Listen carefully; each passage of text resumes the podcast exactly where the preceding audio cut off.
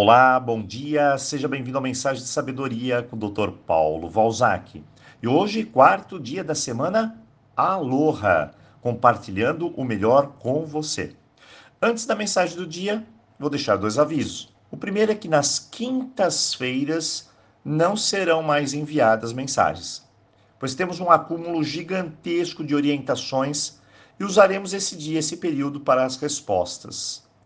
O segundo aviso é que dia 10, na quinta-feira que vem, teremos os últimos cursos desse ano, 2020.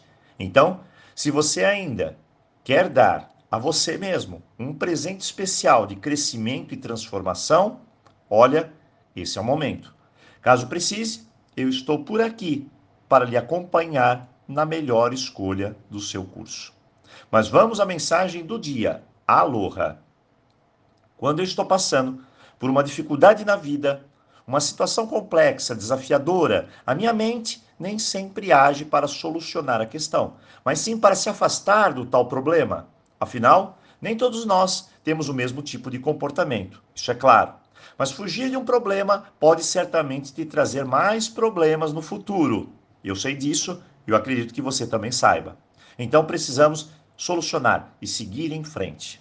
Para isso, nos sete pilares da visão do Ho'oponopono, aprendemos o maná, que basicamente serve para mudar a sua forma de encarar a situação da vida.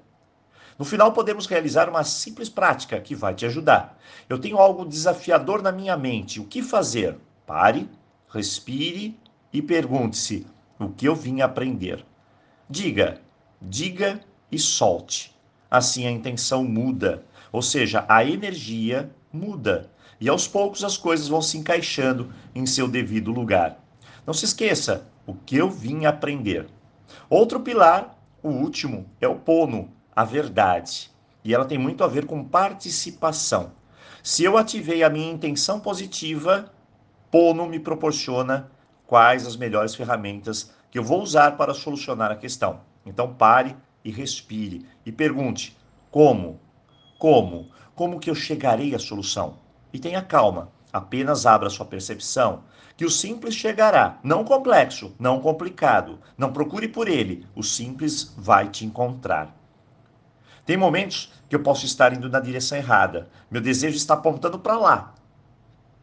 É o que eu quero. Mas espere, quem será que está no comando? Às vezes pode ser a raiva, o medo, os ciúmes. E esse desejo está manchado de intenções egoístas. Então calma, respire de novo analise o seu desejo. Se ele estiver te levando ao sofrimento ou ao sofrimento de alguém, acredite, você está na contramão dos preceitos da vida. Dessa forma, as oportunidades não chegam. Você está nitidamente na contramão, pois não basta ter um propósito, ele precisa estar unido à sua essência mais profunda. A nossa essência sempre diz: não machucar. Aloha é o padrão do movimento do fluxo. Ele é amoroso, não é egoísta, ele é amável, não é desagregador, ele é paciente. Aloha é como você une o seu eu com o mundo, o universo. É o jeito que aos poucos a sua vida vai mudando, vai se formando, adaptando, fluindo na direção certa. O que mata nossa energia aloha é o apego, o egoísmo. Sempre, sempre pensando exclusivamente ter as coisas, ou pensando sempre no meu umbigo, e isso precisa mudar.